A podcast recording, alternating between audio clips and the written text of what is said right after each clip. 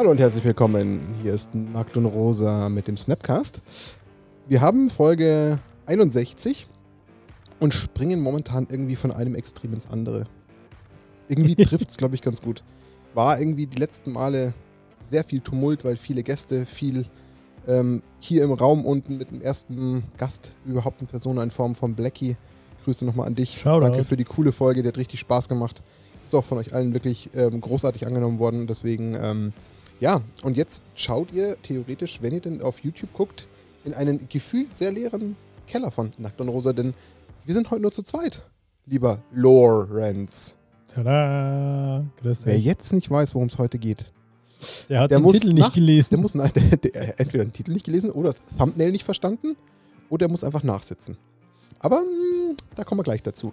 Ähm, ja, die anderen beiden machen, ich meine, gut, es ist gerade Osterzeit. Ja. Verdienterweise Urlaub, Urlaubszeit. Pause. Wir nicht, wir müssen ackern. Wir sind ja gefragt worden, deswegen machen wir heute das, was jetzt zum passenden Zeitpunkt einfach sein muss in Folge 61. Denn wir haben ein neues Set, was direkt vor der Tür steht. Es drückt quasi schon auf die Klinke. Denn äh, am kommenden Wochenende, also wenn ihr eigentlich gerade Freitagabend einschaltet, äh, steht im Endeffekt New Capenna vor der Tür. Ein doch schon sehr spezielles Set, würde ich sagen. Hat schon auch ein paar sehr interessante Spoiler dabei gehabt. Auf jeden Fall. Ähm, und jetzt braucht es dazu ähm, niemand anderen als den Märchenonkel, würde ich sagen. Aber der muss noch einen ganz, ganz kurzen Moment gedulden, weil der wird uns gleich dermaßen mit Geschichte überschütten, dass wir auf keinen Fall unsere ganzen äh, Sponsoren auslassen sollten, wie immer. Sollten wir nicht tun, ne? Kicks.com repräsentiert, diesmal vom Lorenz, die lieben Freunde aus München, der Online-Shop Kicks.com, der ähm, definitiv für jeden was zu bieten hat, der irgendwas mit Basketball, Football, Sport, ähm, coolem Leisure-Style zu tun hat. Oder aber auch unsere anderen Freunde, nämlich die Jungs von Ultimate Guard, die ich wiederum vertrete. Ähm, ja, auch lieben Dank nach Herxheim, denn ähm, jetzt sind es, glaube ich, nur noch drei Wochen bis Uh. zum Content Creator Charity Pokal 2022. Die Zeit läuft. Wahnsinn. Ostern ist auch schon wieder vorbei. Wir nehmen quasi am letzten Tag von Ostern einen Podcast auf. Einen sogenannten Ostermontag. Richtig, es ist, Oster, es ist Ostermontag oder wie auch immer. Ah ja, und ähm, weil wir gesagt haben, wir haben ja ein bisschen mehr bekommen, noch Grüße an ähm, das Weingut Haas. Ähm, wir haben uns gedacht, komm, wenn die anderen schon nicht da sind, dann saufen wir heute zu zweit. Genau. und zwar einen leckeren Wein wieder mal. Ähm, ich hoffe, dass mir jetzt das äh, Headset-Kabel nicht reißt, wobei ich brauche gerade das Headset nicht, deswegen setze ich es einfach mal schnell ab. Warte mal. Was sucht er denn? Die Flasche. Die Flasche. Ähm, denn wir trinken hier einen wunderschönen einen grauen Burgunder. Trocken, Mhm. 2021. So trocken finde ich den gar nicht. Na, ist relativ ähm, Ermundet. ja, ermundet. Also von daher, auch da wieder Dank für dieses äh, wunderschöne äh, gesponserte Weinchen, was wir uns jetzt fruchtig, zur Geschichte. mild und trotzdem mit ein bisschen Säure im, im Gaumenbereich. Mhm. Also eine Empfehlung unsererseits, falls jemand irgendwie grauen Burgunder mag, gleich mal beim Weingut Haas entsprechend schauen. Ähm, danke dafür. Mhm. Ja, was muss ich jetzt heute machen? Ich habe heute eine ganz schwierige Aufgabe, denn ich als, ja, wie soll ich sagen, geschichtlicher Magic-Vollpfosten muss jetzt den Ausfall von Dani kompensieren. Und jeder, der das ab und zu schon mal gehört hat, diese grandiosen Folgen vom Lorenz, die sehr liebevoll und sehr intensiv aufbereitet sind, der weiß, dass ich da eher so, naja, wie soll ich sagen, nicht glänze, weil ich die Geschichte halt nicht so gut kenne. Aber ich habe mir tatsächlich jetzt einfach mal ein Notizbüchlein daneben gelegt, um zumindest zu versuchen, so gut es geht, alles aufzusaugen. Fragen mitschreiben. Ja, ja, alles. Ich versuche wirklich äh, so gut aufzupassen, dass ich das äh, für die Zuhörer, Zuhörerinnen da drüben ähm, am anderen Seite des Empfangskanals vielleicht so aufzufangen, dass es hilft. Wenn nicht, helft ihr hoffentlich diesmal mir in den Kommentaren. Oh ja, Entweder ihr schützt mich oder ihr greift vernichtet mich, wie auch immer. Ich probiere es. Aber lieber Helft dem Lorenz, Martin, ähm, falls er noch Defizite haben sollte, danach helft ihm auf das kann ich jetzt schon Sprünge. versprechen. Also die Defizite werden vorhanden sein. Daran wird es keine Zweifel geben. Ähm, ich hoffe, dass das Ansonsten Liebe kein für Ich bin mir Martin. gerade nicht sicher, ob denn nicht ähm, durch das abgesetzte Headset gerade irgendwie ein, ein übersteuerter Ton dabei war. Ich hoffe nicht. Ich setze sie sich jetzt aber mal wieder auf. Weil das habe ich noch nie gemacht. Die irgendwie um den Hals hängen lassen und dann da mal laut Ach so, reingesprochen. deine Rückkopplung. Ja, es könnte eine Rückkopplung gegeben haben. Ich hoffe nicht. Entschuldigung an alle Also- äh, Trommelfälle, die leiden mussten. Ich wollte gerade sagen, irgendwie so bei Minute 4,30 hat es gerade ein paar zerrissen. und wir wissen es jetzt erst. Okay. Lieber und Lorenz, Rose jetzt gesponsert von der Ohrenarztpraxis. Hör, Hörgeräte, irgendwas. Na, soweit kommt es jetzt hoffentlich. Nein, Ähm, das zahlt mein, mein Bruder ist ja tatsächlich äh, Hörgeräteakustiker, oh, aber der er hat, bestimmt, nicht dafür. der hat bestimmt das ein oder andere Gerät. Aber David, wenn du zuhörst und du uns sponsern möchtest, ist jetzt der richtige Zeitpunkt. Wir haben ihn Wir, geschafft. wir machen auch Rückkopplungen auf, Ja, auf Anfrage. Bestellung, genau. Nein, das tun wir nicht. Wir machen jetzt Geschichte auf Anfrage. Yuka Penner. Okay. Lieber Lorenz, hol die Leute ab, führ sie rein und Ich- dann leg los. Ah, Dann holen wir sie mal ab. Also, ähm, sollte es jemanden geben, der diese Story-Episode noch nicht kennt, äh, Schande über euch. Auch das. Nein. Schande über mich, weil ich es nicht regelmäßig schaffe. Äh, Schande über alle. Wenn, Aber- wenn Schande über allen ist, sind alle wieder gleich. Ich weiß nicht, ob du das jetzt erwähnen würdest, dann tue ich einfach, weil ähm, das ist ja schon wichtig zu, ähm, ja, zu erklären. Das, was du da tust, ist ja äh, nichts, wofür man eine Schande aussprechen müsste, Nein. was du nicht schaffst. Denn ähm, ja, der Disclaimer muss es muss sein und da muss man auch den, den Lorenz mit genug Lob überschütten, denn das verdient es einfach. Warum? Lob mich schon Lorenz ähm, geht hierher und verändert die Geschichte.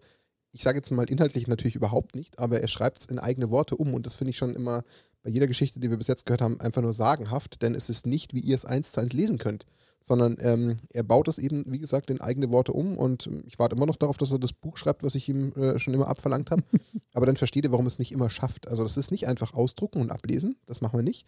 Das ist nicht unser, unser Style. Wir wollen dem Ganzen einen eigenen Touch geben. In dem Fall tut es aber nur der Lorenz, denn das macht er mit seiner Märchen-Onkelstimme und dann auch noch mit äh, dem umgebauten Text. Und das ähm, war wichtig, nochmal eingangs zu erwähnen. Und Okay. ähm, sie wird mittlerweile schon deutlich mehr gefeiert, als man glaubt. Vielleicht kriegen wir es diesmal nochmal mehr unterm Video hin. Und ähm, ja, auch wenn man sonst so in dieser klassischen, wie soll ich sagen, Performance-Kultur immer auf die Zahlen schaut, das ist nicht wichtig bei der Folge. Da geht es einfach um den Kern, um die Seele und das ist die New Capenna Story. Die passt gerade jetzt perfekt und ja, die spricht sich, glaube ich, jetzt einfach nochmal einen Tick mehr rum als die letzten und dann ist das genug Balsam, weil die Liebe in den Kommentaren, die wird kommen. Die habe ich jetzt erzwungen. Der hat er jetzt erzwungen. Ja. Absolut, Gekaufte. Liebe ist Ah. auch Liebe. Auch das kriegen wir hin. So, Lorenz. Ähm, genau, damit hat der Martin das gesagt, was ich sagen wollte. Passt. Nein, Das wollte Also- ich abnehmen.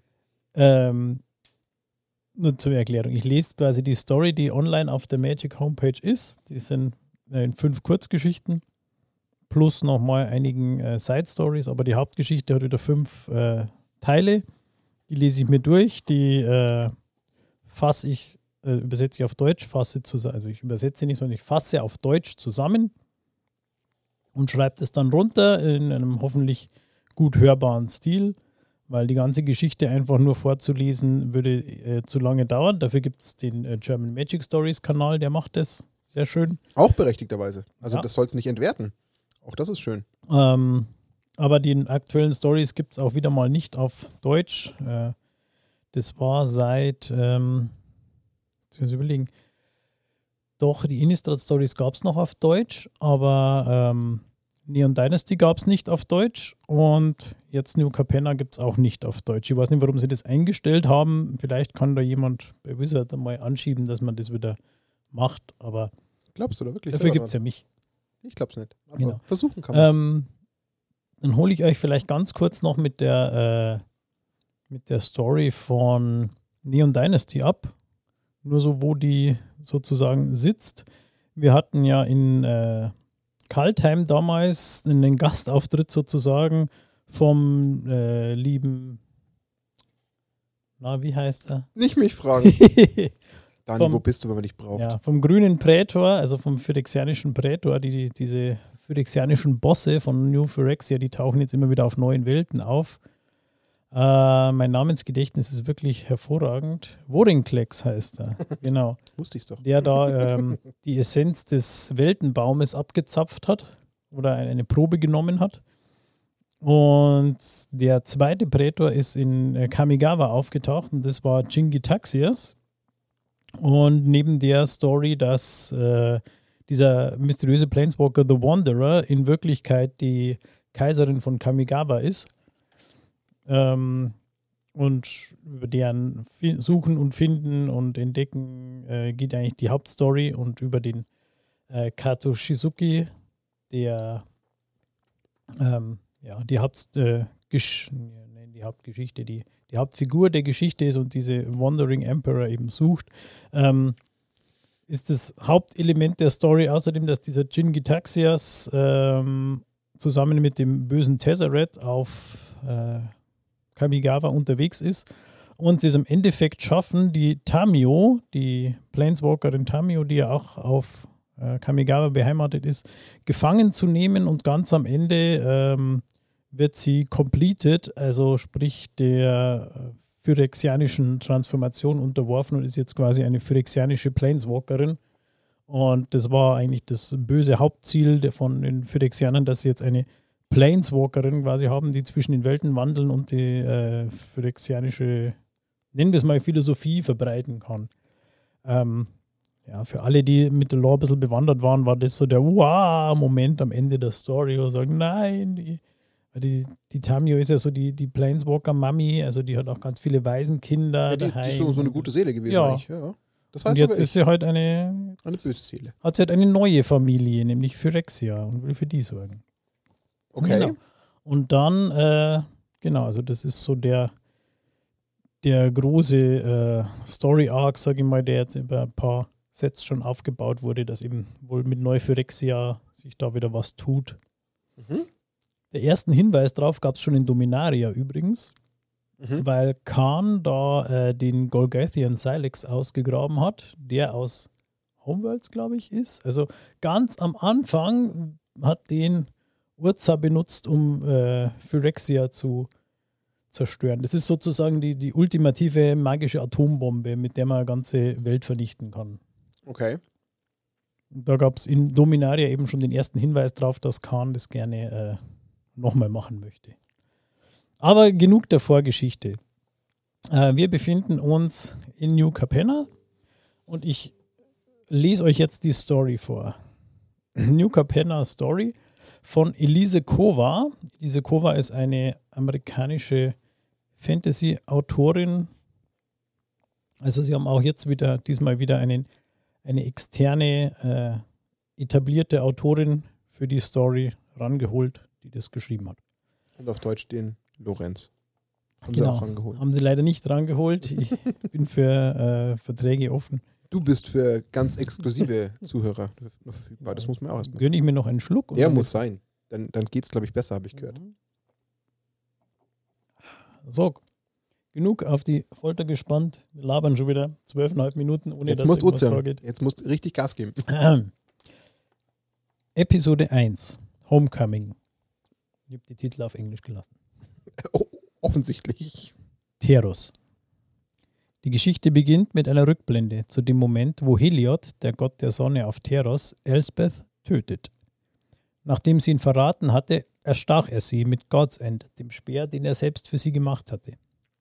Er befahl Ajani, sie ins Reich der Sterblichen zu bringen, damit sie nach dem Tod in die Unterwelt kommt. Dort erliegt sie ihren Verletzungen. Das Letz- Letzte, was sie sieht, ist ein greller Blitz am Himmel. Das ist das Ende der Original-Teros-Story, also nicht Beyond Death, sondern davor. Das Maestro-Museum.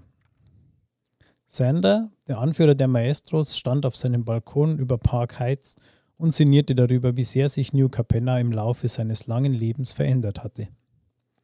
Opulente, vergoldete, detailliert verzierte Gebäude, die sich in einer Ödnis in schier unglaubliche Höhen emporhoben. Ein komplexes Geflecht von Architektur, in denen verschiedenen Ebenen die unterschiedlichsten Gesellschaftsschichten lebten, von den Reichen und Mächtigen ganz oben über die Bürger im Mezzio bis nach ganz unten in die Chaldea, wo die vom niedrigsten Stand für einen Hungerlohn alles am Laufen hielten. Und Sander dachte darüber nach, dass diese Ordnung im Begriff war, in sich zusammenzufallen. Es war kaum noch aufzuhalten. Ein Individuum scharte Anhänger um sich und griff immer stärker nach Macht. Sie nannten ihn den Widersacher. Alles, was Xander noch blieb, war dafür zu sorgen, dass seine Familie am Ende oben auf war. Angelo, sein erster Mann, kam zu ihm. Sie unterhielten sich über den Widersacher und seine Machenschaften. Irgendwoher hatte er einen stetigen Nachschub an Halo, mit dem er seine Leute anwarb. Halo, die magische Substanz, die die Stadt funktionieren ließ, die Macht und Wohlstand bedeutete und deren Quellen langsam versiegten. Die Cabaretti hatten angeblich eine neue Quelle aufgetan und wollten diese beim Crescendo, dem opulenten Neujahrsfest, enthüllen. Angelo bekam den Auftrag, alles darüber herauszufinden. Um jeden Preis. Jetmirs Büro. Jetmir, der Anführer der Cabaretti, sprach mit seiner Adoptivtochter Ginny über die Feier, die im Vanteleone unter ihnen stattfand, und über das bevorstehende Crescendo. Ginny war für die Organisation verantwortlich und, soll und wollte um jeden Preis alles perfekt machen. Besonders die Enthüllung des Quells würde ein Moment für die Ewigkeit werden. New Capenna würde nicht mehr dasselbe sein. Nach einigem Hin und Her ließ Ginny sich doch überreden, wieder an der Party teilzunehmen. Dort gesellte sie sich wieder zu ihren beiden Freundinnen, der Leonin-Sängerin Kit und der immer etwas verängstigt wirkenden Teenagerin Giada. In den Tiefen der Chaldea. Vivian Reed war nach New Capenna gekommen, weil sie eine Welt suchte, in der die Natur und die Zivilisation im Einklang waren. Sie hatte schnell herausgefunden, dass dies hier nicht der Fall war. Jenseits der Stadtmauern lag eine ruinierte Welt ohne jedes Leben. Und innerhalb lag eine synthetische Metropole aus Stahl, ein Tempel für die Industrie. Es war zwar auf seine eigene Weise beeindruckend, aber Vivian machte sich nicht die Illusion, dass dieses Konstrukt noch lange halten würde. Sie betrat eine Bar, wo gerade der Drache Ziatora, die Anführerin der Riveteers, eine aufrüttelnde Ansprache hielt und die Masse gegen die da oben aufwiegelte. Doch bevor sie lange genug zuhören konnte, sprach sie einen Mann an. Offensichtlich war es ein Planeswalker, darum folgte es ihm nach draußen. Er erzählte, dass es noch weitere Planeswalker hier gab und dass das Halo eine unermessliche Macht enthielt. Der Mann, für den er momentan arbeitet, sei gerade dabei, es zu beschaffen. Aber sein wahres Ziel läge anderswo. Er selbst stellte sich als Tesseret vor und lud sie ein, den Auftraggeber kennenzulernen. Vivian hatte ihn zwar noch nicht persönlich getroffen, aber sie wusste, dass sie und Tesseret im Krieg der Funken auf verschiedenen Seiten gekämpft hatten. Sie wusste, dass sie mit äußerster Vorsicht und Misstrauen vorgehen musste. Trotzdem wollte sie mehr erfahren, darum folgte sie ihm weiter. Tesseret erklärte, dass die Motivation seines Auftraggebers kompliziert sei, aber wenn man ihn kennengelernt hatte, dann würde schon alles Sinn ergeben. Schließlich sei Urabrask, genau wie sie, auf der Seite der Freiheit. Das war Episode 1. Preisfrage: Wer ist Urabrask? Keinen blassen Schimmer. Der rote Praetor. Ah. Also Tesseret arbeitet offensichtlich für einen Phyrexianer. Interessanterweise für einen anderen als äh, noch in Kamigawa, weil da hat er ja mit Jingitaxias zusammen. Da war er ja schon unter der blauen Maske quasi. Sozusagen. Ähm, Martin hat Fragen aufgeschrieben. Ja, ich bin, bin so ein bisschen am, am, Mitschreiben gewesen, um so ein bisschen dem, dem Faden folgen zu können. Ähm, ich bin mir jetzt nicht ganz sicher, also man konnte jetzt, eventuell bin ich einfach zu doof, aber man konnte jetzt aber auch äh, das Gefühl haben, dass es zwei verschiedene, ich sage jetzt mal, so, so, so Untergruppen gibt, die versuchen äh, aufzustacheln. Oder täuscht das und die gehören beide unter das gleiche Dach? Mm, ja, also es gibt, das muss man vielleicht vorher noch erwähnen, es gibt ja auf äh, New Capenna fünf Familien sozusagen. Okay. Ähm, die Cabaretti, das sind so die, die Entertainer, ähm, die Maestros, das sind so die, ja, sagen wir eher klassische Mafia, Schlägertypen, Schutzgeld etc. Dann gibt es die Riveteers, wo wir auch schon kurz von der Siatora gehört haben. Das sind so die äh, die heißen auf, das ist der einzige, die einzige Familie, die auf Deutsch übersetzt wurde, da heißen sie Umnieter. Aha. Ja. Ähm, also die, die bauen und reißen aber auch ein. Also die sind quasi für Konstruktion und Zerstörung zuständig, so mhm. äh, groß mit viel Muskeln. Dann gibt es die Obscura, die so ein bisschen wie die Demir auf äh, Ravnica sind, also Spionage, alles im Geheimen, im Verdeckten. Und dann gibt es Grübel, Grübel und Studier. Ähm, die fünfte Familie. Die fünfte Familie, genau. Äh, jetzt bin ich echt ein bisschen aufgeschmissen gerade. Die kommen noch. Die Brokers, genau. Ah. Ähm, das sind so äh, klischeemäßig korrupte so, Anwälte. Ich kann sagen, es klingt so ein bisschen finanzmäßig. Ja, genau. Das sind so die, die, ähm, die quasi die Kriminellen im Gesetz die halt äh, das Gesetz äh, so verdrehen, dass Wie es mal halt ja. braucht. Genau. Okay, aber dann haben wir ja schon Cabaretti gehört, wir haben die Riveteers gehört und Maestros waren ja auch im Endeffekt Genau. schon ähm, genannt. Dann habe ich aber tatsächlich doch schon ein bisschen richtig aufgepasst, weil das eine sind ja die Cabaretti und das andere sind die Riveteers, die ja so ein bisschen ähm, jetzt entsprechend ähm, auftauchen in der Geschichte. Und die Maestros waren die ersten, aber Ja, ja, genau. Aber Ja. Cabaretti und Riveteers sind ja aufgetaucht im Sinne Mhm. von, dass die so ein bisschen anschieben könnten aus dem Untergrund heraus und so ein bisschen äh, Aufstand eventuell einleiten könnten. Also so war jetzt ein bisschen. ja, die Riveteers schon. Genau. Ähm, ansonsten ist natürlich, ich sage jetzt mal insofern spannend, dass es natürlich ähm, Vivian Reed auf Tesseract stößt. Mhm. Das ist natürlich insofern schon kurios, weil wenn man schon auf ähm, gegenüberliegenden Seiten gestanden hat und sich mehr oder weniger bekriegt hat, ähm, offensichtlich, warum man dann einfach mal ganz simpel in den Dialog geht, wenngleich Vivian ja davon ausgeht, dass sie sehr vorsichtig sein muss. Aber allein, dass man da so, ich sage jetzt mal, salopp miteinander spricht, finde ich schon ein bisschen interessant. Aber das liegt wahrscheinlich dann eher an der, an der äh, Natur der Planeswalker, dass man da so trotzdem irgendwo eine Brut ist, oder? Irgendwie, ja, irgendwo. Ja, es, ist einerseits so eine ho hohe Kunst der Kriegsführung, dass du trotzdem dir auf Augenhöhe begegnen Das- kannst. Ja, Sowas gibt es äh, nicht oft. nicht oft, aber sie zum Beispiel äh, wie bei X-Men, der Professor X und der Magneto, die dann miteinander Schach spielen, obwohl sie verfeindet sind. Mhm. Richtig. Wollte ich auch gerade sagen. Wir, wir sind doch eigentlich ein Alter. Du müsstest doch die X-Men-Filme gesehen haben. Müsste ich, habe ich aber nicht. Hast du nicht? Hab ich nicht. Der Zeit für Bin- sowas. Nee, für sowas nicht. Ja, also, ja, man muss sich ja nicht gleich auf der Straße prügeln, nur weil man nicht die gleichen Ansichten hat. Ist Richtig. übrigens äh, auch fürs echte Leben vielleicht äh, Ach, ein sinnvoller Einwand, dass man trotzdem miteinander spricht. Macht auf jeden Fall Sinn, kann man so sagen. Aber dann, dann ich schreibe mal weiter und äh, pass Mhm. mal auf. So, kommen wir zur Episode 2. Dirty Laundry. Übrigens, diese ähm, kurzen Mini-Überschriften, das sind immer Ortsangaben, weil das wieder oft hin und her springt in der Story und damit man es kurz einordnen kann, wo sich das Ganze stattfindet. Mhm. Also, Dominaria, zuvor. Du lebst! Ajani rannte zu Elsbeth und drückte sie in eine Umarmung, die ihr beinahe die Rippen gebrochen hätte. Sie erzählte ihm davon, wie sie Heliod zu einer weiteren Konfrontation gebracht hatte. Wie Erebos, der Gott des Todes, die Gelegenheit dazu genutzt hatte, seinen verhassten Bruder einzusperren und dass er dafür so dankbar war, dass er sie aus der Unterwelt ziehen ließ. Leider bedeutete das aber auch, dass sie auf Teros nicht mehr sicher war. Dabei wollte sie doch nichts mehr als einen Rückzugsort, einen Platz, wo sie hingehörte, eine Heimat. Das war jetzt die Sto im Endeffekt in zwei Sätzen die Story von Teros Beyond Death, die ja nie veröffentlicht wurde. Jetzt schon.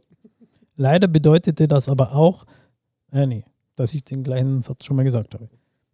Ajani versuchte ihr zu erklären, dass sie erst mit sich selbst im Reinen sein musste, um Ruhe und Frieden zu finden. Aber Elsbeth wollte das nicht hören. Sie ertrug es nicht und wollte gehen.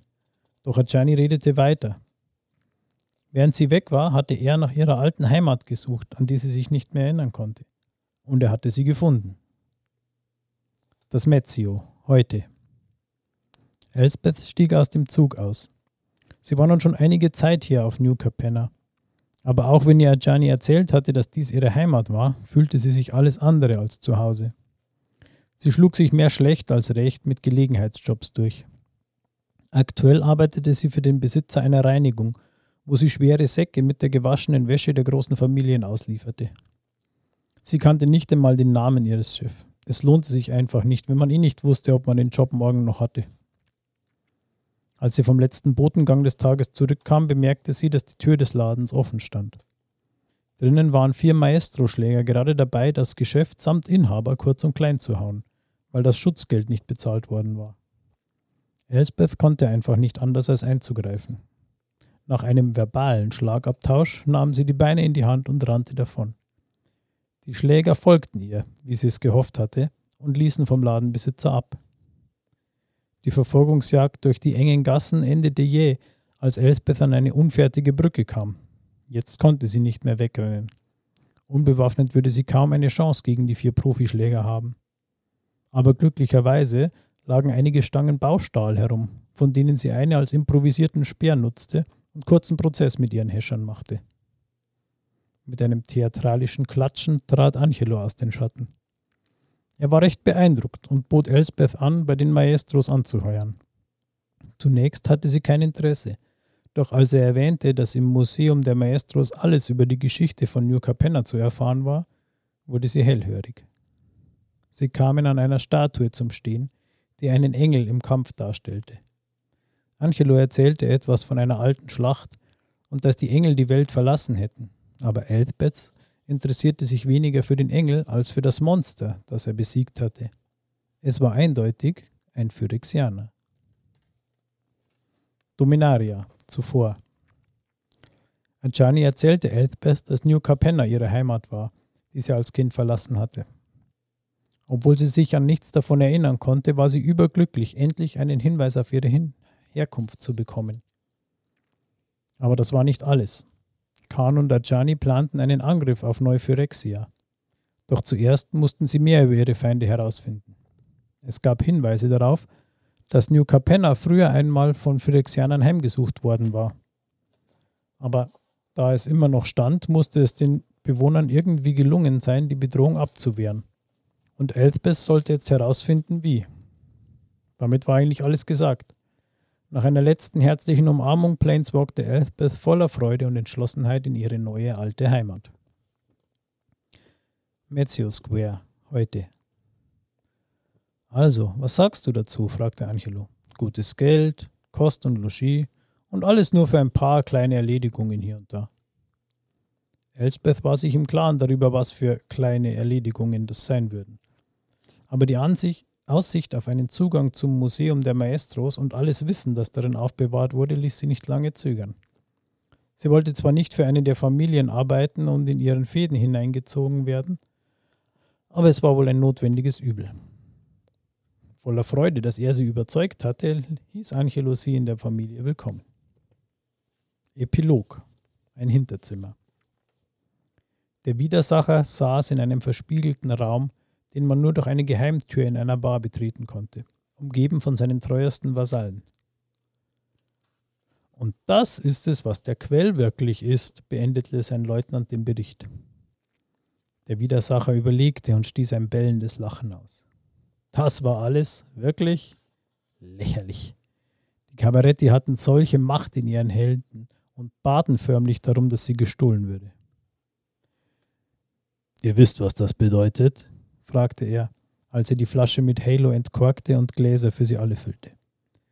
Es bedeutet, wir machen eine höllisch heiße Party aus dem Crescendo. Ob Nixilis prostete ihnen zu.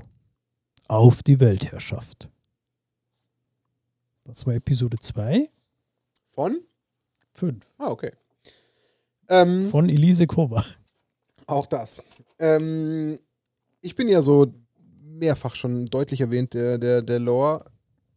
Ähm, bin aber an einer Stelle jetzt gerade total am, am, wie sagt man so schön auf Neudeutsch, am struggeln. Weil ähm, ich kann es nur so formulieren, wie ich es wirklich empfinde. Also Yuka Penner taucht ja jetzt als neues Set so wirklich für mich als, ich nenne mich mal, boah, wie, wie würde ich mich betiteln? Als so, ein, so einen ursprünglichen Standard-Magic-Fan. Ich weiß gar nicht, ob es das mhm. trifft. Also, falls ich jemandem damit jetzt gerade zu Unrecht ähm, auf den Schlips trete, verzeiht mir. Was meine ich damit? Ähm, ich bin so der klassische Magic-Fan, der sich so in der ganz klassischen Magic-Welt und Universum, was so Karten, was so Sets betrifft, wohlfühlt. So der Dominaria-Magic-Spieler. Ja, alles, was so in diese, in diese Zeitzone mhm. etc. alles reintrifft. Und ich habe mich schon immer mit allem schwer getan, was so dem komplett entgegenwirkt, mit allen möglichen Sets, mit allen möglichen kitschig bunten Karten, mit allem möglichst zukunfts-future-mäßigen Gedöns. Das hat mir schon immer missfallen. Genauso wie mir auch das eine oder andere, ähm, ich sage jetzt mal, ähm, Secret Lair missfallen hat, weil es halt einfach für mich meine klassische Magic-Welt so ein bisschen zerrissen hat.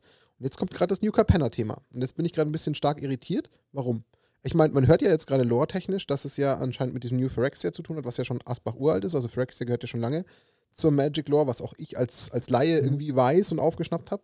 Aber von New Capenna, und da musst du mir jetzt helfen, war doch meines Wissens nach noch nie die Rede irgendwo, oder Nö, täusche ich mich? Das ist komplett eine also neue Plane. Genau, es kommt im Endeffekt jetzt wirklich out of the blue von links ja. einmal nach rechts reingeschlittert und ist da. So, für mich fühlt sich New Capenna gefühlt wie, keine Ahnung, und das ist ja auch ein bisschen die Idee dahinter, so Anfang des, des quasi, ähm, ja, Moment, jetzt muss man in der Zeitrechnung wieder richtig rechnen, des 20. Jahrhunderts ist ja der Anfang, das ist ja quasi 1900, mhm. äh, ist es ja im Endeffekt das, das typische New York, also so ja, gefühlt. So New York, 20er Jahre. Prohibition-Zeit, all das. Art Deco. Genau, also das genau. ist ja all das, was das jetzt im Endeffekt covert. Umso mehr irritiert mich das jetzt, dass man jetzt solche Planeswalker oder sowas wie Elfbeth hört, die das als ihre Heimat betitelt. Also das ist für mich so ein ganz komischer Plot-Twist, wo ich so als, als Magic äh, Ursprungsfanatiker ähm, sage, hä? Wie jetzt? Wir reden hier von gefühlt einem Universum, was so irgendwie an, an unserer Zeit grob dranhängt. Und jetzt kommt da so eine Plane und da ist so eine Earthbath eigentlich ursprünglich gewesen. Jetzt geht es hier um Phyrexia. Also es wirkt mir persönlich erstmal potenziell zu viel zu modern und zu Magic untypisch, weshalb ich da jetzt gerade in mir drin so einen richtigen harten Fight spüre, der sagt, boah, okay strange. Also, das ist nur mein Gefühl. Das kann ich jetzt nur mal beschreiben. Und aus dem Grund würde mich mal interessieren, ob es nur mir so geht. Also, ich höre dem Ganzen jetzt zu und ich verstehe so ein bisschen die, die Punkte, die sich da so ein bisschen verknüpfen. Ich kann nur sagen, wie sich das für mich als einen, der jetzt das so nachträglich aufsaugt, anfühlt und für mich gerade völlig komisch. Ich kann es nicht anders formulieren. Also, ob das jetzt ein Kaltheim war, was ein bisschen spezieller war im Vergleich, was noch irgendwie reinpasst mit, mit den Bäumen und mit den ganzen äh, Unterwelten etc., das ist ja nochmal eine eigene Nummer. Aber jetzt so das New Capenna, was so diesen, diesen, diesen, ja, diesen, diesen Mafiosi-Touch hat und dann so ein, eine andere Plane zeichnet, die irgendwie dann aber für so Ursprungsfiguren wie so eine Elspeth oder jetzt Jetzt taucht Omnixilis, äh, Omnixilis auf, jetzt taucht Nether, äh, Tesseract auf, jetzt äh, ist ähm, teilweise Ajani mit drin. Äh, die ganze Geschichte damals eben auch um, ähm, na, was hast du gesagt, was ist jetzt erzählt worden? Ähm, jetzt fällt es mir gerade namentlich nicht ein. Dominaria. Nee, nee, nicht Dominaria. Ähm, Teros. Teros, genau. Dass das jetzt alles da so mit drin hängt, finde ich gerade ein bisschen komisch. Ich kann es nicht anders formulieren. Ja, ich finde es eigentlich äh, gerade andersrum. Also, wenn man jetzt die, die Prämisse nimmt, Wizards wollte eine äh, 20 Jahre Gangsterwelt machen. Also ich habe ja bei dem Revealing damals letzten Herbst schon gesagt, ah, erst kommt Cyberpunk 2077, das Magic Set, und dann kommt Bioshock, das Magic Set.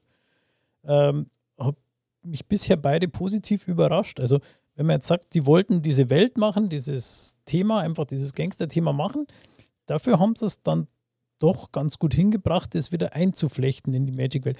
Ich muss sagen, eben mit Elspeth kenne ich mich jetzt selber nicht allzu gut aus, weil das Mirrodin-Blog war damals, als die, glaube ich, zuerst aufgetaucht ist. Äh, Korrigiert es mich gerne in den Kommentaren, falls es nicht stimmt.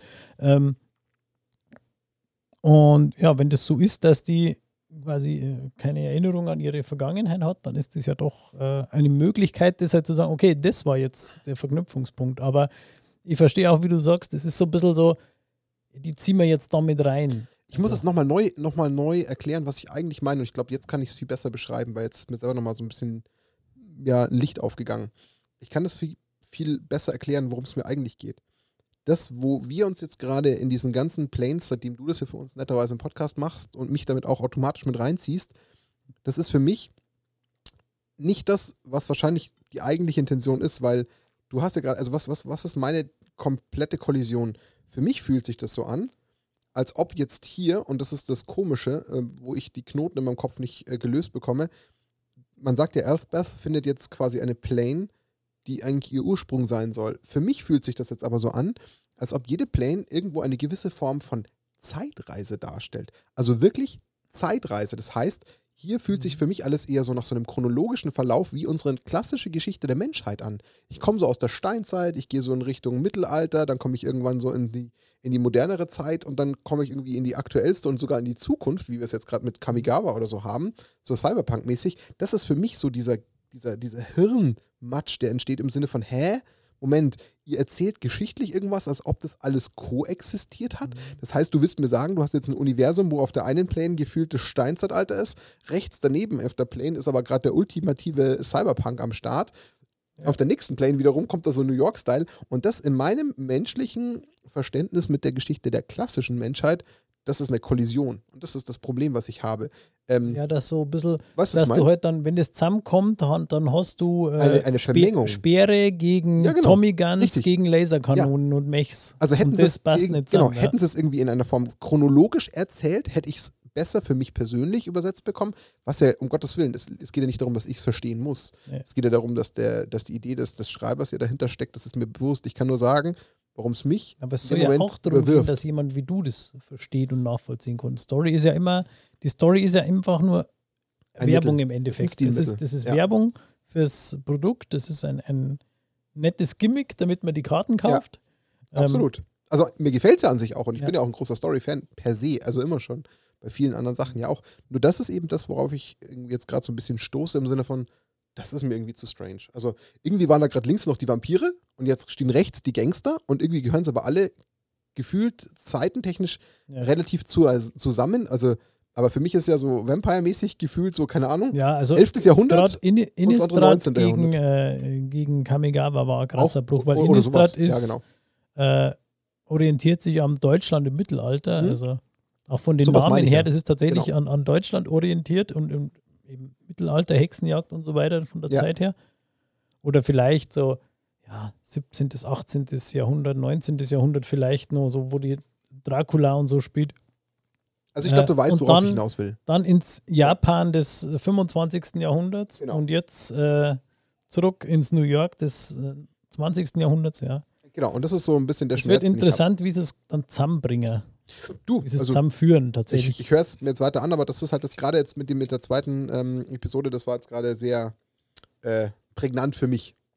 Aber Genau, aber also ein Eckpunkt für der Episode Nummer in der Widersacher ist tatsächlich Obnixilis, der da die doch. Weltherrschaft an sich reißen möchte. Genau, Obnixilis, wer ihn nicht kennt, der hat versucht, äh, auf Sendika Gideon in einer Pfütze zu ersäufen. Hat er fast geschafft. Zum Glück nicht. Dann tauchte er in, äh, in War of the Spark, war er, glaube ich, in einem Halbsatz zusammen mit Tybalt erwähnt. Ja, aber nur am Rande, ganz Ja, kurz. genau. Und seitdem war er wieder im. Er war der Spekulation zumindest äh, Nee, existent. lass mich mal lügen. Nee, Oblixilis hat sogar in, in War of the Spark ein bisschen eine größere Rolle gespielt, aber der war auch bei den Bösen dabei sozusagen. Und jetzt taucht er wieder auf. Manche hatten ihn schon vergessen. Ich zum Beispiel. Episode 3. Tests. Museum. Elspeth war, dieses TH immer, Elspeth war anfangs überwältigt vom Museum. Auf so vielen Bildern und Statuen fanden sich Darstellungen von Phyrexianern, die mit Engeln kämpften. Doch nach Wochen, in denen sie Kunstwerke von zweifelhafter Herkunft geordnet und katalogisiert hatte, war sie immer noch keinen Schritt weiter. Die jahrhundertealte Geschichte dieser Welt blieb ein Rätsel. Der einzige, der mit Sicherheit mehr wusste, war Xander, der Kurator, Anführer der Maestros. Eines Tages traf sie den gehörnten Vampir im Museum und sie begannen ein Gespräch.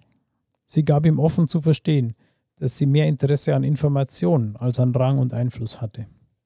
Sander willigte ein, dass er ihre Neugier befriedigen könnte, wenn sie ein paar Jobs zu seiner Zufriedenheit erledigte. Sanders Büro. Nachdem sie den ersten Botengang erledigt hatte, traf Elsbeth den Kurator in seinem Büro. Er erzählte ihr, dass New Capenna durch eine Abmachung zwischen Erzengeln und Dämonenlords gegründet wurde. Eine unwahrscheinliche Allianz gegen einen gemeinsamen Feind. Doch wer dieser Feind war, wusste Xander auch nicht. Die Engel wurden in der Schlacht vernichtet und so mussten die Dämonen eingreifen. Sie bestimmten fünf Familien, die über die Stadt herrschen sollten und schlossen Pakte mit den Oberhäuptern jeder Familie. Elsbeth Blick wanderte zu Xanders Hörnern, Hörnern und er musste lächeln. Er war einer der ursprünglichen Unterzeichner der Pakte und wurde so zu einem Teil Dämon. Leider hatten die Äonen und die Magie des Vertrages seine Erinnerung beeinflusst. Darum konnte er sich jetzt nicht mehr daran erinnern, was die Bedrohung damals war. Und das war auch der Grund, warum er jetzt so verbissen nach Antworten suchte, die seine Erinnerungslücken schließen konnten. Nachdem Elspeth bei ihrem nächsten Auftrag, bei dem sie eine Informantin, Informantin beschattet hatte und von einer Waschbärgang angegriffen wurde, forderte sie eine Waffe von Sander. Der winkte ab. Sie konnte sich ja ganz gut selbst verteidigen und für den Fall des Falles lag ja genug Baustahl herum. Er bot ihr ein Gläschen Halo an. Die Substanz glühte am oberen Rand golden wie Sonnenlicht, ging nach unten in ein kräftiges Orange und dann in ein mitternachtsdunkles Violett über. Es sah aus, als hätte man den gesamten Kosmos eingefangen und zu einem Elixier destilliert, das weder fest noch flüssig noch gasförmig war. Die manifestierte Essenz purer Magie. Elsbeth nahm das winzige Gefäß ehrfürchtig entgegen und trank. Es war warm und angenehm, schmeckte nach lauen Sommerabenden mit ihrem geliebten Daxos, nach Heimat und Geborgenheit. Dann explodierte seine Wirkung in ihrem Körper. Sie fühlte sich stark, entschlossen. Ihre Muskeln waren erfrischt und ihre Sinne geschärft. Aber im intensivsten war das überwältigende Gefühl, überwältigende Gefühl von Magie, die sie durchströmte und die heraus wollte. Sander amüsierte ihre Reaktion, aber er wurde gleich wieder ernst. Halo war das letzte Geschenk der Engel an New Capenna. Jetzt weißt du, warum die Leute so erbittert darum kämpfen. Doch warum ihnen dieses Geschenk gemacht wurde, konnte oder wollte er nicht sagen. Aber Elsbeth war sich sicher, dass Halo der Schlüssel zum Sieg über die Phyrexianer gewesen war. Central Park Heights Elsbeths nächster Auftrag war denkbar einfach. Ein Fläschchen Halo an einer Parkbank deponieren und wieder verschwinden. Als sie nach der auffällig unauffälligen braunen Papiertüte neben der Bank greifen wollte, legte sich eine Hand auf ihren Arm. Die Hand gehörte Vivian Reed. Die beiden Frauen merkten sofort, dass sie Planeswalker waren und beschlossen, jede für sich, dass sie mit Ehrlichkeit weiterkommen würden als mit Ausreden. Sie stellten schnell fest, dass sie beide nach Informationen über die Geschichte dieser Welt suchten. Vivian erriet sofort, dass Elsbeth im Auftrag der Gatewatch handelte. Doch bevor sie ihre eigenen Beweggründe erklären konnte, bemerkten sie, dass Elsbeth beschattet wurde und sie trennten sich. Vivian gab ihr noch zu verstehen, dass sie interessante Informationen für sie hatte und dass sie sich beim nächsten Treffen darüber unterhalten sollten. Die geheimnisvolle Fremde verschwand im Dickicht und Elsbeth legte das Halo ab, bevor sie sich wieder auf den Weg zum Museum machte. Sanders Büro. Der Kurator hieß Elsbeth willkommen. Er fragte sie, ob sie schon etwas vom Widersacher gehört hat. Als sie verneinte, erklärte er ihr, dass er eine Gefahr für die ganze Stadt war. Das ganze soziale Konstrukt funktionierte nur, weil die fünf Familien ein Gleichgewicht bildeten. Es mochte einige unschöne, Facetten, einige unschöne Facetten haben, aber ohne diese Balance war totales Chaos vorprogrammiert. Der Widersacher wollte den Halo-Handel unter seine Kontrolle bringen. Sollte ihm das gelingen, wäre ein Krieg zwischen den Familien unausweichlich. Die Kabaretti hatten angeblich eine Möglichkeit gefunden, Halo in unbegrenzter Menge zu erschaffen, die sie den Quell nannten. Darum sollte Elsbeth die Kabaretti infiltrieren und für Xander herausfinden, ob die Gerüchte wahr waren. Um den Rest würde er sich dann selbst kümmern, sobald er wüsste, wo der Quell aufbewahrt wurde. Er übergab ihr ein einfaches, aber funktionales Messer als Geschenk und nahm sie damit feierlich in die Familie der Maestros auf. Elsbeth hatte zwar nie derartige Ambitionen gehabt, aber trotzdem erfüllte es sie mit Stolz. Xander versprach ihr eine wesentlich bessere Waffe, falls sie erfolgreich sein sollte. Aber Elsbeth forderte stattdessen, dass sie dann Zugang zu seinem persönlichen Archiv erhalten würde. Es gebe noch eine größere Gefahr als den Widersacher da draußen, und wenn sie dieses ganze Wissen zur Verfügung hätte, dann könnten sie endlich herausfinden, worum es sich dabei genau handelte. Xander willigte ein, doch noch konnte Elspeth nicht zu den Kabaretti gehen. Nicht in dem Outfit. Epilog Kabarett Elsbeth rückte ihre Federboa zurecht. Auf dem ganzen Weg zum Kabarett hatte sie sich gefragt, wie lange Xander wohl schon an ihrem Outfit gearbeitet hatte. Es war makellos geschneidert. Die leichten Panzerplatten an Brust und Schultern passten perfekt und sahen genauso umwerfend aus wie die Strümpfe, unter denen sich eine Schuppenrüstung verbarg. Mit dem Diadem auf ihrem Kopf fühlte sie sich wie eine Königin. Darum hatte sie auch keinerlei Scheu, als sie das Lokal betrat. Ihr Selbstvertrauen erhielt allerdings gleich einen Dämpfer, als sie sich bei der Barkeeperin nach Arbeit erkundigte. Falsche Adresse. Durch eine glückliche Fügung wurde dabei allerdings Kit Cantor auf sie aufmerksam eben jene Kit Kanto, die zufällig die beste Freundin einer gewissen Ginny war. Eins führte zum anderen und schon war Elsbeth wieder einmal nur ein paar kleine Jobs davon entfernt, in eine der großen Familien aufgenommen zu werden.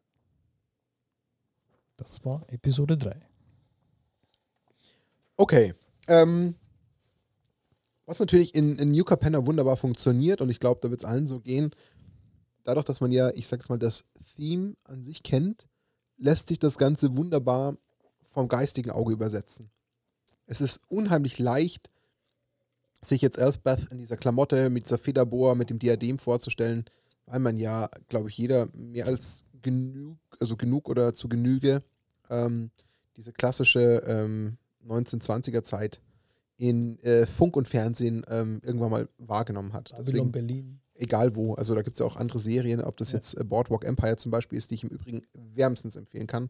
Also wer diese Serie nie gesehen hat auf HBO und ähm, das äh, noch gucken möchte, sehr, wirklich sehr zu empfehlen. Steve Buscemi, grandios. Passt theoretisch natürlich gerade zum Yucca Penner Topic. Aber das mal am Rande. Ähm, ansonsten ähm, ist das natürlich sehr leicht. Ähm, und auch die Geschichte inhaltlich ist jetzt gar nicht so schwer. Eine Frage, die vielleicht du beantworten kannst, was jetzt noch nicht so ganz perfekt aus der Geschichte hervorgeht, ist es dann so, dass man sagen kann, die fünf Familien stellen so insgesamt ein Gleichgewicht dar und es gibt halt immer so ganz, ganz leichte Verschiebungen in der Balance, weil jetzt gerade ähm, scheint ja so ein bisschen die, die Gefahr eines äh, ja, Krieges oder eines Auf, einer Aufruhr äh, zu entstehen, die das Ganze ja anscheinend extrem aus dem Gleichgewicht bringen könnte, durch die Kabaretti, die ja versuchen, mit dem Halo jetzt entsprechend äh, etwas Macht an sich zu reißen. Kann man das so sagen? Ja, ja, gar nicht Also, unbedingt die, die Maestro scheinen Kabaretti, ja- aber ja. Genau, die Maestro scheinen ja so ein bisschen an der, an der, ich sage jetzt mal, unausgesprochenen Macht zu stehen, im Sinne von, dass sie so im, im Hintergrund die, die äh, omnipräsente Macht darstellen und jetzt scheint sich da so ein bisschen das Ganze ein bisschen ins, ins Wanken zu geraten, oder? Ja, also äh, es steht in der Story steht so ein schöner äh, Ausdruck drin, äh, weil genau das Thema eben auch aufkommt durch die Elfperson. Dann sagt er so, ja, äh, jeder arbeitet so im Budget der anderen. Also Okay. quasi jeder steht so in den Auftragsbüchern der anderen mit drin und äh, Also Es man, man grinst sich freundlich zu, aber gefühlt hat jeder trotzdem schon das Messer in der Hand und Ja, wartet genau. darauf, dass er ihm den Rücken zuwendet. genau so. Okay, verstanden. Klassisch Mafiosi halt. Genau. Ähm, was jetzt bei mir noch einen totalen Logikknoten auslöst, es wird ja die ganze Zeit von der Stadt New Capenna gesprochen. Mhm. Jetzt sprechen wir aber von der Plane. Eine Plane ist doch eine Welt. Warum gibt es jetzt in dieser Geschichte nur die, diesen Teil der Stadt New Capenna? Was ist denn in dieser Welt drumherum? Da muss es doch irgendwo eine Welt Alles, geben. was man weiß, ist, dass rundrum eine leblose Ödnis ist und nur diese Stadt. also scheint geht. eigentlich eine Plane aus einer einzelnen Stadt zu bestehen, Genau, die ist wie- irgendwo mitten in dieser Ödnis steckt. Genau, wie wenn du äh, Manhattan ins Death Valley setzen würdest. So ungefähr. Okay? Nur mit viel höheren Hochhäusern. Mhm. Aber dafür auch Also ein nur, gewisses Volumen halt, genau, klar. Also es ist halt einfach Ja. nur quasi diese unfassbar hohe Stadt, die halt aus, aus unfassbar hohen Gebäuden besteht. Und von außerhalb, äh, ja, außerhalb gibt es eigentlich nichts. Also sie Ähm, erzeugt halt die- einfach die Welt im Sinne ihres Volumens als Stadt. Und das ist im Endeffekt das, was sich dahinter verbirgt. Genau, also es Okay. spielt alles in dieser Stadt. Äh, das, was ich gerade gesagt habe, wo sie diese Kit Kanto kennenlernt, die sagt nämlich auch äh, so, ach, du musst von außerhalb sein, ich dachte gar nicht, dass es da überhaupt noch jemanden gibt, aber hey, dann muss ich dich unbedingt mal wem vorstellen, weil das so, so eine Sensation quasi ist und damit stellt sie sich dann dieser Ginny vor, Mhm. die ja die Tochter, äh, Enkelin von dem Jetmir, von dem, äh, die Enkelin vom Chef der Kabaretti quasi ist und so. Also ist Kit Kanto jetzt Teil von Cabaretti? Genau. Okay. Nicht Ribatiers. Nein? Okay. Verstanden. Ähm, und was mich halt dann noch so ein bisschen stört, das ist jetzt genau das, was ich meinte, so auch in dem Epi äh, Episode 2 Teil, das ist halt so dieses in meinem Kopf Baustahl Magic. Hä? Das ist so, äh, das ist so komisch. Das ja, ist so, aus Ja, klar, natürlich müssen die passt- Brücken ja ja. gebaut werden. natürlich passt es thematisch Ja. zu New Capenna. Ich sag nur, das ist so, Ja. Nee.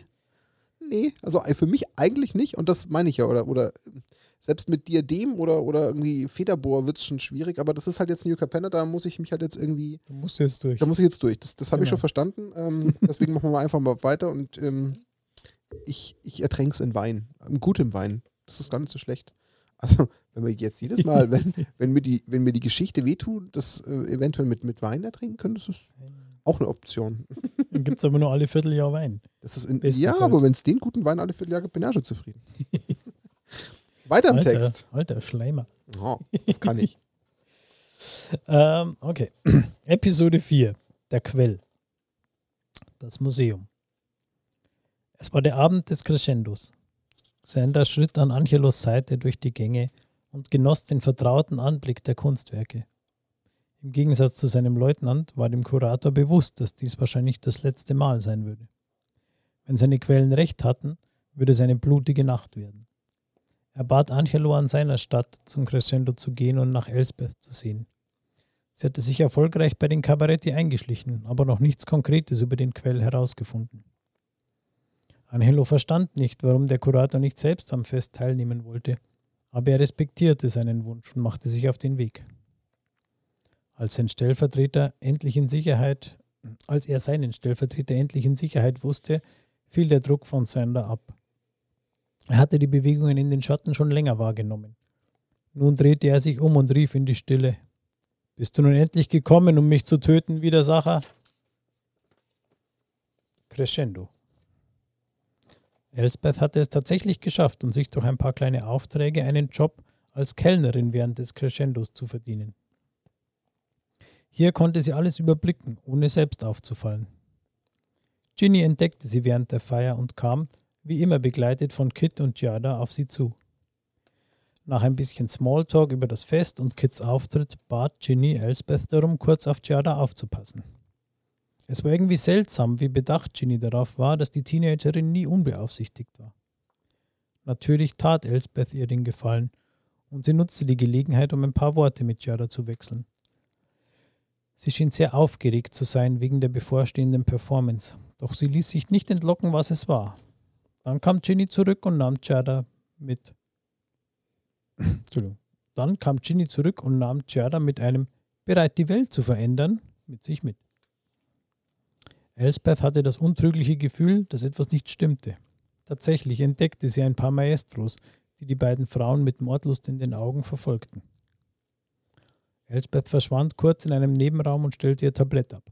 Als sie wieder zurückkam, stand Giada bereits auf der Bühne. Vier Männer hieften eine leere Flasche vor sie, die fast so groß wie die Teenagerin selbst war. Wir haben euch versprochen, dass dies ein Crescendo wie niemals zuvor wird, verkündete Ginny auf der Bühne. Und jetzt lösen wir dieses Versprechen ein. Jada trat auf die Flasche zu und legte beide Hände darauf. Ein Lichtblitz explodierte und die Menge stieß einen kollektiven, erstaunten Schrei aus. Die riesige Flasche war plötzlich voller Halo. Eure Augen täuschen euch nicht, jubilierte Ginny der skeptischen Menge entgegen.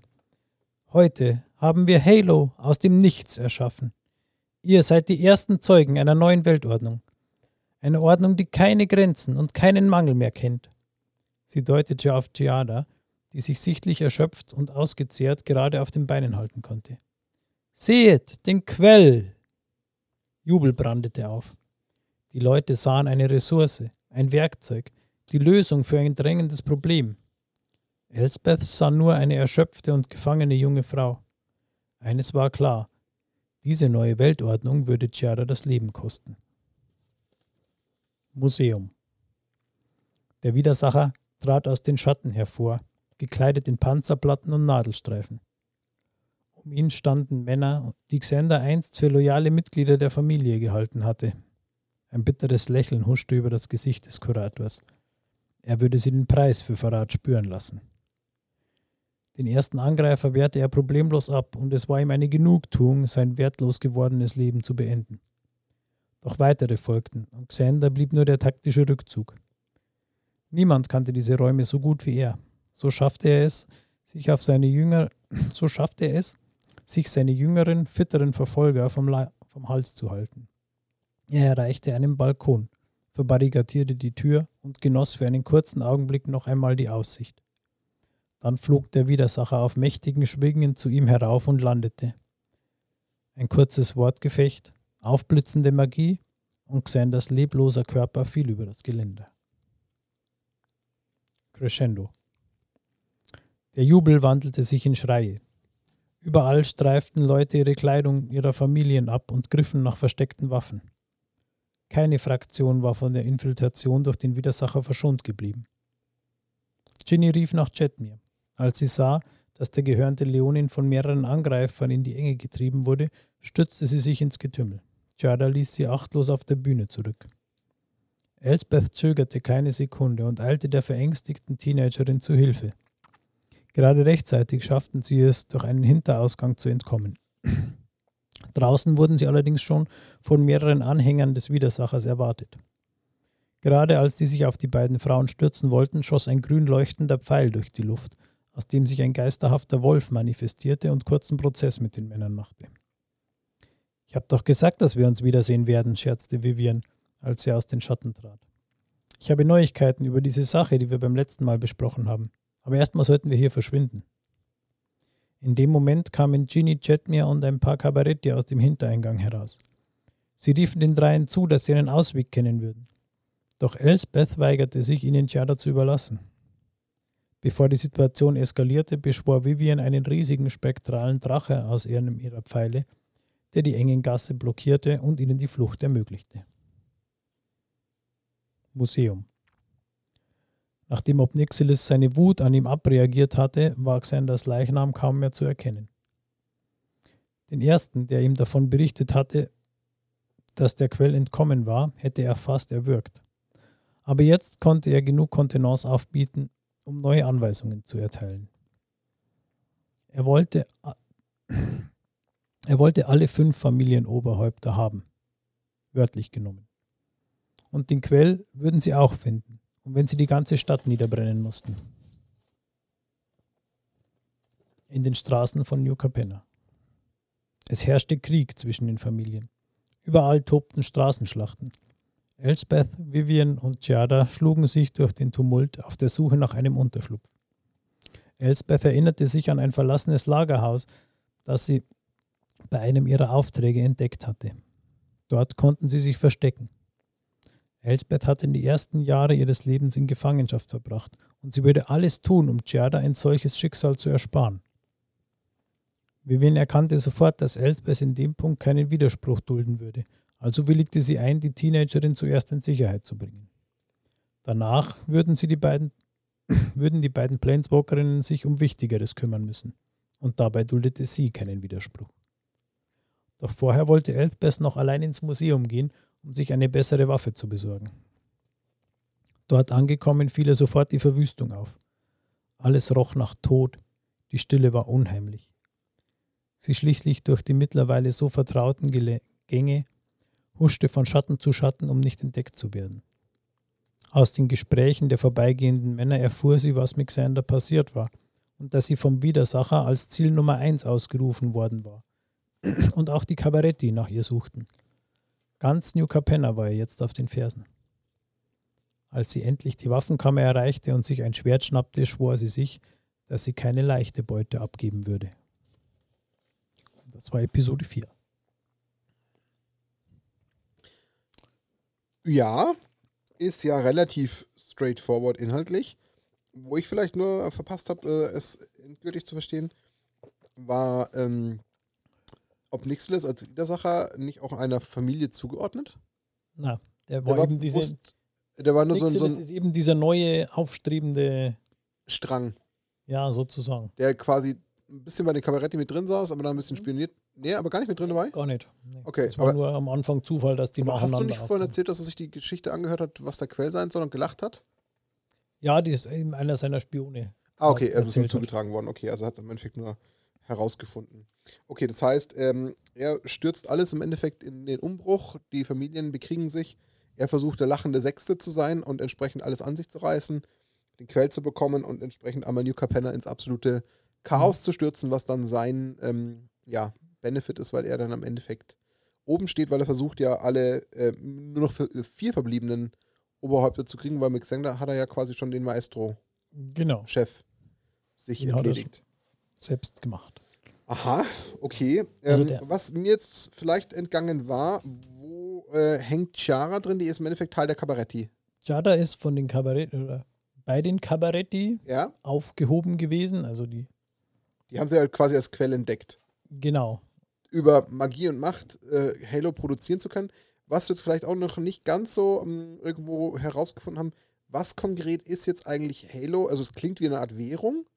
Oder wie eine Art nee, das ist so, so, ja, Elixier? So magische ist, ja, so ein Elixier. Im Prinzip so magische okay. Essenz sozusagen. Und, Hat aber keinen ähm, Währungscharakter in dem Sinne? Nein, es ist wie, also es ist so ein bisschen das Äquivalent von Drogen sozusagen. Okay. Äh, nur halt ja ohne das unangenehme, abhängig machende, Ja, sondern mehr so der, sagen wir mal, ein bisschen wie, Den Rausch verleihen. ja, genau. Und halt viel stärker. Und also das, was vorher war, wo äh, Elsbeth das probiert und so, so, so ein Rush äh, an Power und so kriegt, ähm, das ist ein Fingerhut voll. Was ja wieder Prohibition so ein bisschen Charakter Ja, toucht. so ein bisschen schon. Aha. Also und vom Verhältnis her eben, das war ein, ein, ein Fingerhut voll, Okay. den sie da getrunken hat und die Giada hat eben Macht eine eine Flasche mannshohe voll. Flasche voll gemacht. Damit du gefühlt ein ganzes. Konzert wegballerst. Das ist wie äh, die Ever Given voller Koks.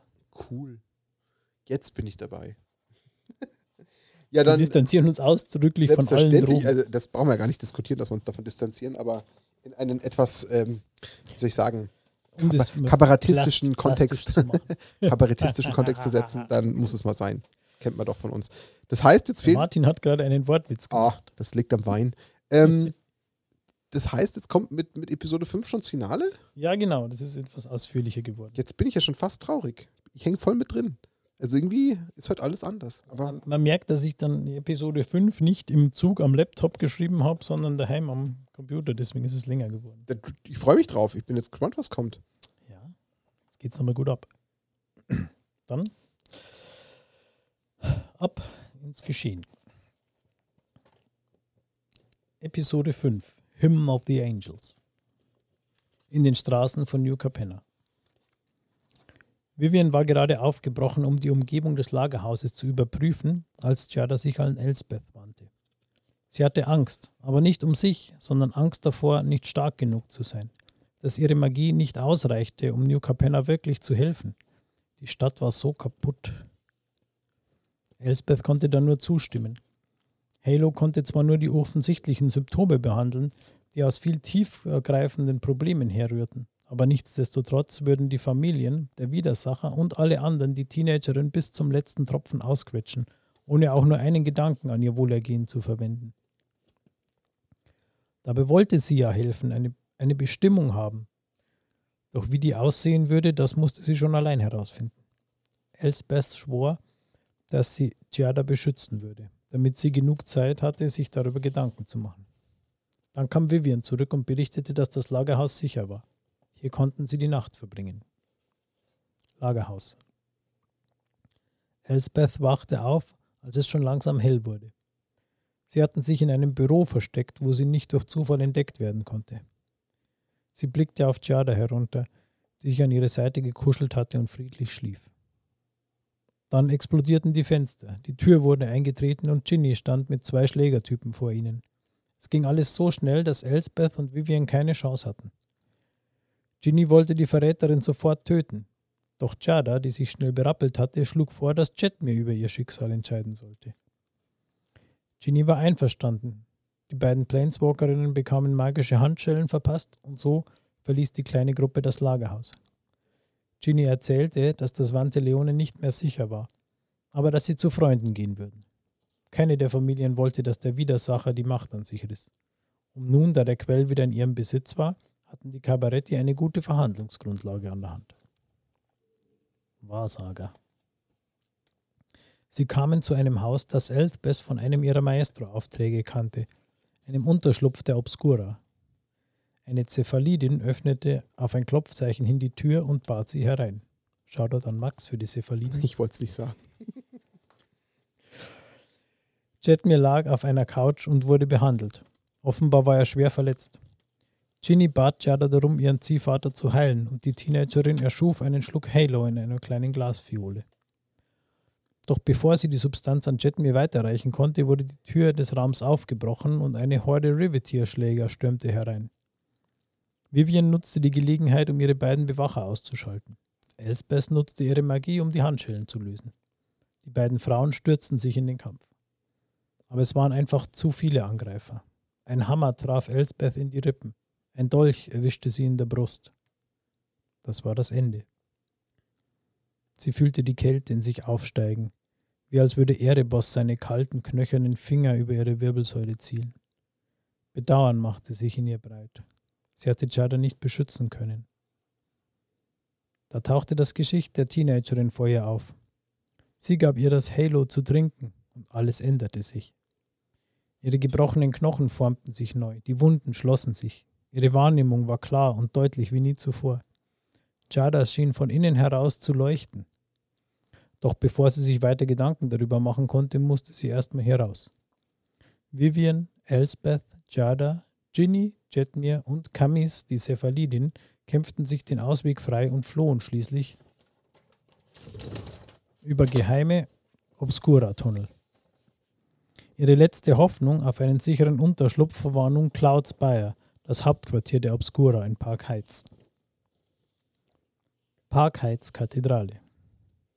In den dunklen Tunneln gelang es Jada, ihr Armband loszuwerden, mit dem Ginny ihre Position verfolgen konnte. Elsbeth schwor sich erneut, dass sie bei nächster Gelegenheit von hier wegbringen, dass sie sie bei nächster Gelegenheit von hier wegbringen würde.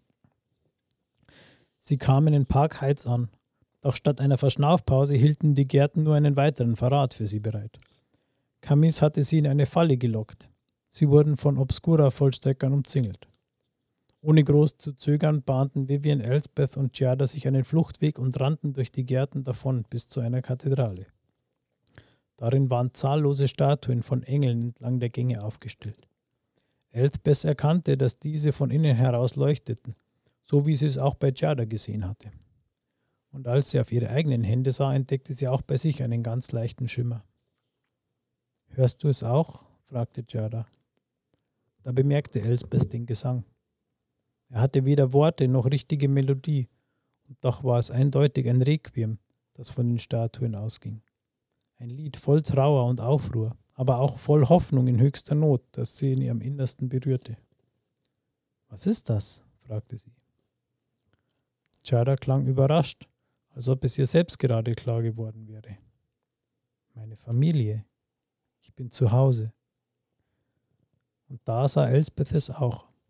Chara gehörte einfach hierher, wie ein Puzzlestück, das endlich seinen Platz gefunden hatte. Zu Hause, murmelte sie.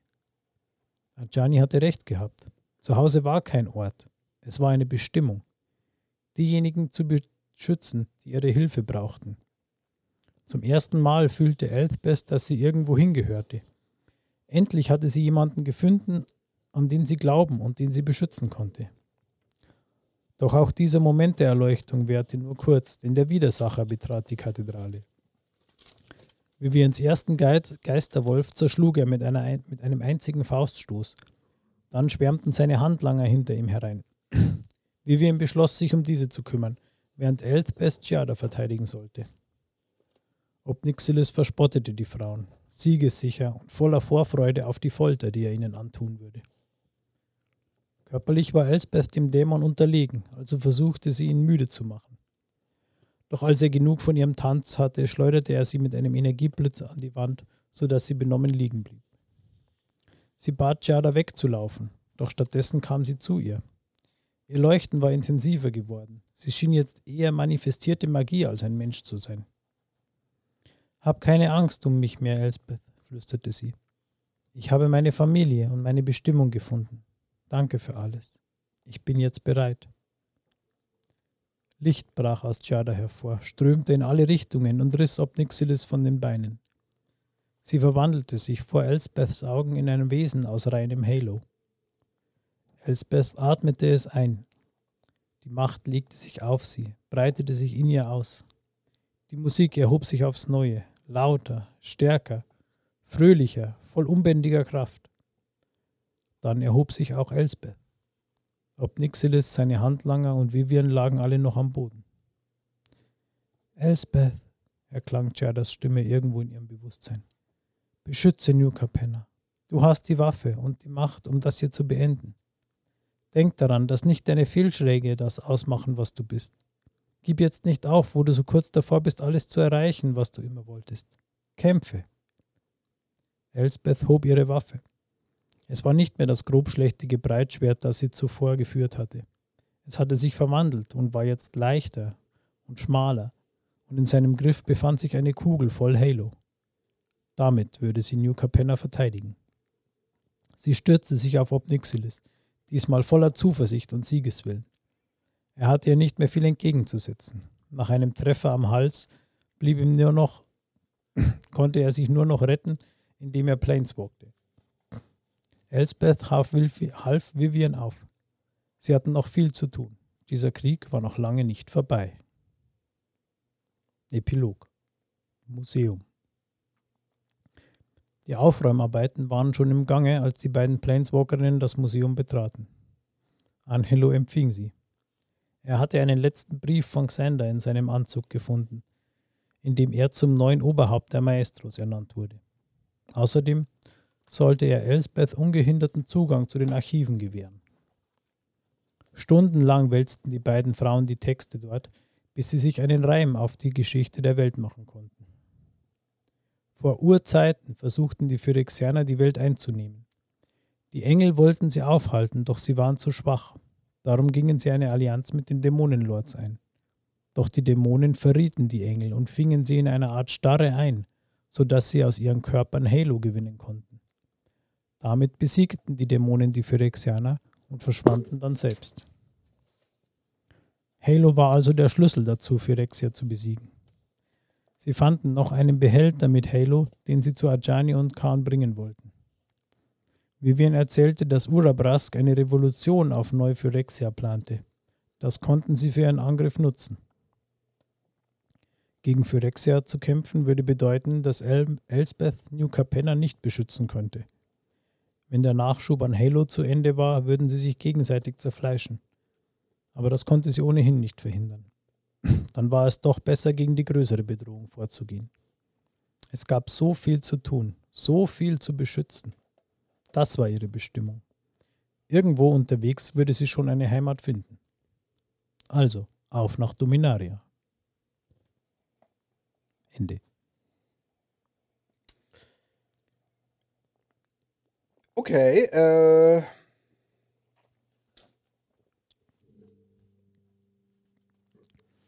Also. Ja, Elsbeth ist jetzt super, Elsbeth.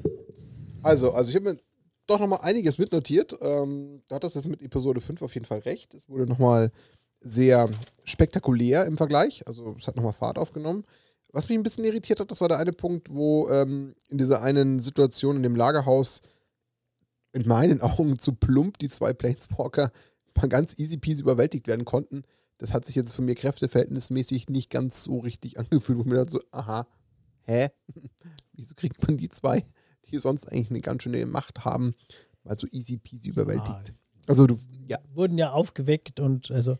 Ist jetzt die Gemotze von mir, aber du verstehst, worauf ich hinaus will. Vivian wollte noch schießen, aber es war ein enger Raum und dann ja, gab es eine draufgekriegt. Wenn man sonst einen Drachen aus dem Pfeil rauskriegt, dann ist das manchmal halt einfach Ladehemmung. Man muss es halt hinnehmen. An der anderen Stelle Wenn ich jetzt nachts in dein Schlafzimmer komme und dir eine draufhauen will, hast du dann ich bin ich instant wach und dann, einsatzbereit. Und dann wieder nimmer. Und dann halt nicht mehr genau. Das dauert halt zwei Sekunden. ähm, was jetzt du mehr oder weniger dann tatsächlich auflösend beantwortet hast, das war nämlich die Stelle, wo ich mir dachte, warum greift jetzt in dem Fall jetzt Omnixilus als Dämon einen Engel an? Weil ich dachte, was du eingangs angedeutet hast, das ist ja eigentlich im Endeffekt eine gemeinsame äh, wie soll ich sagen, ähm, Allianz damals auch schon gegeben haben muss, eben das Phyrexia-Thema zu behandeln, aber du hast es ja gerade aufgelöst in dem Sinne, dass ja die Dämonen die, die Engel verraten haben. Und jetzt gibt es auch die Erklärung, was eigentlich Halo ist und wo es herkommt und was es tut. Das ist also verarbeiteter Engel. Ja, das ist im Endeffekt Engel ein, ein, nicht, nicht Matt, ich hätte es jetzt, jetzt eher so Smoothie genannt oder ja, püriert. Genau. Ja, okay, lassen wir das. Ähm, aber es ist natürlich sehr erklärend, dass wir die Frage hast du mir genommen. Und ich habe mir dann was notiert. Ähm, das musste ich einfach für mir selbst notieren, weil das habe ich tatsächlich jetzt so in der Folge dann irgendwo doch wieder für mich gespürt. Ich meine, was haben wir jetzt an Geschichten alles durch? Wir haben Kaltheim, wir haben Ikoria, wir haben von dir erzählt bekommen, ähm, Teros hattest du, glaube ich, Teros, nicht mitgenommen. Genau, Innistrad haben wir mitgenommen. Und ich glaube, eine vierte hat man noch. Eine vierte. Lass mich kurz nachdenken. Eine vierte hat man eine vierte auch noch. Bin ich mir jetzt nicht zu 100% sicher, aber ich denke schon. Über die Zeit, eine vierte. Naja, worauf will ich hinaus? Also, ich habe für mich gemerkt, und das finde ich wiederum spannend, auch vor dem ganzen Hintergrund, wie schwer ich mich mit New Capenna tue. Stimmt, Strixhaven. Genau. Ähm, diese Harry Potter-Geschichte da. Ähm, auch so schwer ich mich an sich mit der Szenerie tue, die ich an sich cool finde. Also ich mag es für mich so insgesamt vom, vom Setting soweit schon gerne, außerhalb jetzt vielleicht in Magic ich habe mir tatsächlich notiert, dass ich diese Geschichte ähm, so momentan im Vergleich unter all denen, die ich von dir so gehört habe, bis dato am, am meisten gemocht habe, weil sie jetzt mal so diesen klassischen heroischen Charakter hatte. Dieses Elsbeth hat eine Bestimmung, sie hat irgendwas gefunden, sie hat noch was gesucht, sie weiß, was sie tun muss. Natürlich wird sowas jetzt in einem sehr kurzen Modus erzählt, das ist mir schon bewusst. Aber es hat so gecatcht. Also, das hat so diesen klassischen, kitschigen Charakter, dieses, ich kämpfe für meine Bestimmung, ich habe meine Ja. Heimat gefunden, ich habe ich hab meine Frage gelöst, ich habe Verbündete, ich habe ein Ziel, was zu retten. Ja, so, so Charakterwachstum. Ja, das ist halt halt so der Story, ja. der Klassiker, wie man ihn halt so sonst immer braucht aus Herr der Ringe und wo die ganzen Spezialgeschichten dann entstehen, wo du sagst, ah, ich identifiziere mich damit und ich finde das toll und so. Also das ist mir hier aufgefallen und das fand ich hier mal cool. Also ich fand es mal cool, das hier anzutreffen. Das fand ich jetzt echt ähm, insgesamt ganz, ganz ähm, interessant. Aber was ich mir zum Schluss jetzt noch aufgeschrieben habe, ich meine jetzt, ich meine klar, Weg nach Dominaria war ja natürlich der letzte Satz, aber ähm, täusche ich mich oder steht noch mal ein Kampf gegen Phyrexia an? Mehr oder weniger. ja, Das scheint ja jetzt im Endeffekt ja automatisch irgendwo eingeloggt zu sein. Gehe ich mal stark davon aus. Ich meine, wir haben im Sommer haben wir Dominaria United als Set. Da werden wahrscheinlich dann alle zusammenkommen. Wird es ein Big Bang geben? Das große Wiedersehen. Ja, Äh, mal schauen, wer, dann, wer da alles auftaucht. Ja, aber Das scheint ja ein richtiges Potpourri zu werden. Ist halt, ja Ja. gut, wahrscheinlich, wenn man so versucht, das logisch herzuleiten. Ich meine, wenn danach ähm, die Brudergeschichte kommt, wird die wahrscheinlich vermutlich eher wieder ein bisschen zurückgehen in der Zeit, nehme ich mal an. Ich glaube jetzt nicht. Es sei nur so denn, 10.000 Jahre. ja, also minimal, genau. Es sei denn, sie machen irgendwas, geht das theoretisch? Das weißt du als, als Lore-Fanatiker besser, dass das vielleicht ein, ein nachgelagerter Schritt sein muss, nach dem, was jetzt mit Dominaria kommt? Könnte das sogar passieren? So einfach nochmal irgendwas, was das Offen gestanden, keinerlei Ahnung, wie die das zusammen, äh, also ob, ob die das überhaupt lore-technisch irgendwie zusammenbringen Oder ob es einen Riss wollen. gibt, meinst du? Oder ob es wirklich nur ein, ein Flashback ist, sozusagen. Vielleicht, vielleicht tun sich in, in Dominaria United Fragen auf, äh, die dann quasi mit einem Flashback beantwortet werden zum, zum Bruderkrieg. also ich bin auf jeden Fall trotzdem super gespannt. Also gerade dieses Ursa und, und dieser Bruderkrieg-Charakter, der triggert mich total, weil er mich natürlich in was reinzieht, was ich ja ausgelassen habe. Also gerade die Anfänge. Ich habe mal ganz, ah, ich habe mal kurz äh, mir die, die ersten Bücher geholt und habe dann nie geschafft weiterzulesen, was mich immer noch sehr ärgert. Ich habe gefühlt so die ersten 30, 40 Seiten gelesen, wo man halt eben auch mit dem Lager und allem drum und dran und Ausgrabungen halt liest, aber weiter habe ich nicht geschafft. Aber eigentlich finde ich es total spannend, weil klar, als Magic-Fan ist es ja irgendwo, ja, ich würde nicht sagen Bedingung, aber es Ja, also ist die hilfreich. Es, wissen, genau, es ist einfach dahinter steht, hilfreich. ja. Also es gibt ja einen, einen ganz anderen Blickwinkel fürs Spiel. Also ich kann es nur empfehlen. Also wer mehr Zeit hat als ich, Glückwunsch. Punkt eins. Zweitens, äh, nutzt es vielleicht und schaut euch die, die Lore an, weil, also das kannst du ja besser berichten. Das war ja früher noch besser erzählt. Ich sag's ja gerade, Bücher. Also ich weiß nicht wie lange, das, da, da fehlt mir jetzt wiederum das Wissen, aber für einiges an Zeit gibt es ja wirklich eine schön umfassende Geschichte. Ja, da gab es Ja, besser erzählt. Romane, da gab es ja, Ja. teilweise waren ja Romane in den Fatpacks drin. Zum Da Beispiel. gab es zum Fatpack immer den Roman dazu. Hammer. Eigentlich cool. Schade, dass es das nicht mehr gibt. Also, dass es da so einen Bruch gibt, ist schon fast ein bisschen ärgerlich. Auch wenn ich es nicht schaffe. Das heißt ja nicht, dass es nicht viele andere genießen. Aber ähm, ich bin an sich eigentlich ein Geschichtsfan. Aber ich habe es halt selber jetzt bei Magic nicht geschafft. Deswegen habe ich Hoffnung in Ursa. In die Geschichte mit den Brüdern und ähm, also dem Set, was im Jahresende kommt. Also, das ist so zumindest mein Punkt, wo ich irgendwie, irgendwie getriggert werde. Vielleicht, weil mir halt einfach der Anfang fehlt. Kann ja sein. Ja. Aber Ja, wir werden schauen. Aber was jetzt auffällig war, auch für mich so ein bisschen, äh, es, wird, es fällt, glaube ich, im, in der ganzen Story im Original fällt dreimal der Name Urabrask. Und das war's. Und äh, du erfährst am Anfang, ja, Tesseret arbeitet mit dem zusammen. Tesseret taucht gar nicht wieder auf. Hm, Stimmt, der ist gar nicht Ähm, mehr aufgetaucht, richtig. Vivian geht da mit, lernt offensichtlich Urabrask kennen. Und das ist Davon hört überhaupt nicht behandelt nichts, worden. Gar Ja, nichts. richtig. Also ich muss zugeben, ich habe die Side Stories noch nicht gelesen, aber die behandeln normalerweise nichts, was jetzt wirklich groß Core relevant für die Mhm. Story ist. Äh, ja, ich finde es ein bisschen schade, weil ich meine, das ist ja schon so der große Story-Arc, der so sich über alles drüber zieht. Äh, und da so gar nichts. Ich meine, man erfährt wirklich in einem Nebensatz, und das war jetzt von mir ein Nebensatz, und das ist in der Originalstory, ich glaube, es ist es ein, ein ganzer Satz, nicht nur ein Nebensatz, dass der Urabrask eine Revolution äh, plant auf, auf Neuphyrexia. Also mein Wissensstand vorher war eigentlich, dass sie den getötet haben.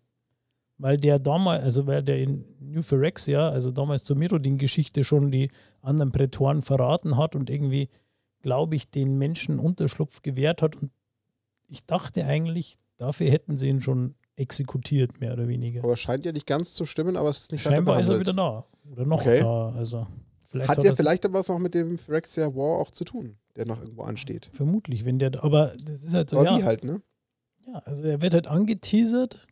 Ähm, Aber anteasern, hast du gerade Ja. vorhin selber gesagt, ob Nixilis eigentlich gleicher Charakter im Sinne von mal kurz in der Geschichte aufgetaucht und schwupp hat er im Endeffekt seine Hauptrolle.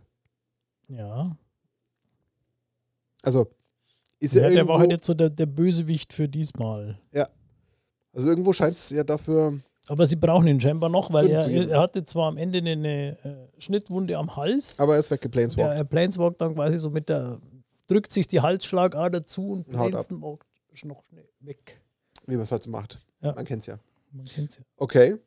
Also alles in allem an sich ist die Geschichte für mich im Vergleich, äh, im Vergleich, nicht im Vergleich, im Vergleich oder verglichen, das wollte ich eigentlich sagen, mit den anderen Geschichten etwas, mit dem ich mich mehr identifizieren kann, weil es halt diesem klassischen Charakter folgt. Da bin ich ganz stumpf und kitschig. Das kann ich Ja, ist zugeben. aber auch schön. Genau. Aber weil es halt das so in dem Umfang gar nicht mal mehr so gab, ist es auch echt okay. Also deswegen finde ich es nicht schlimm. Es passiert ja zum Glück, und das haben wir ja festgestellt, nicht in allen Geschichten. Also würden sie jetzt jede Geschichte so aufbauen, würde ich sagen, boah, das ist so gefühlt so eine geskriptete Netflix-Serie, lass mal gut sein. Ich kenne nach den ersten fünf Minuten die anderen vier Staffeln. Ja, Ist es ja was, was sie schon tatsächlich relativ früh haben, aber das kommt natürlich in der Zusammenfassung immer nicht drüber, ist die- dieser, äh, dieses Charakterwachstum. Dieser, Ja. Also, dass du- ein Charakter kommt, der ein, ein Grundproblem hat irgendwie und da dann so dran wächst an seinen Problemen und an der Story. Das machen sie doch relativ gut und auch regelmäßig. Aber es sind ja immer so in sich abgeschlossene äh, Geschichten. Und was jetzt in dem halt auch gut ist, du hast dieses Setting und wie du schon gesagt hast, äh, das ist in letz den letzten Jahren äh, ziemlich in gewesen, dieses Thema 20er Jahre wieder aufleben lassen in etlichen Serien und so. Und jeder hat so eine Vorstellung und jeder kann sich so ein bisschen was vorstellen. So ähnlich wie auch in Innistrad, jeder kann mit, mit äh, Vampire Ja, und ja. Werwölfe was vorstellen. Und da hast du halt noch, noch drei, vier Sätzen bist du drin, ah, ich bin in dieser 20er Jahre New York Mafia-Welt drin. Das hat nicht lange gedauert. Also das, und- glaube ich, würde mich wundern, wenn sich damit einer schwer tut. Genau, und deswegen ist es halt auch relativ einfach, sage ich mal, dann die Zusammenfassung zu verstehen oder, oder mitdenken und, und mitleben zu können, weil man es ja alles schon so ein bisschen im Hinterkopf, das Setting und so hat. Man muss sich da nicht irgendwo in was komplett Neues neidenken. Ja.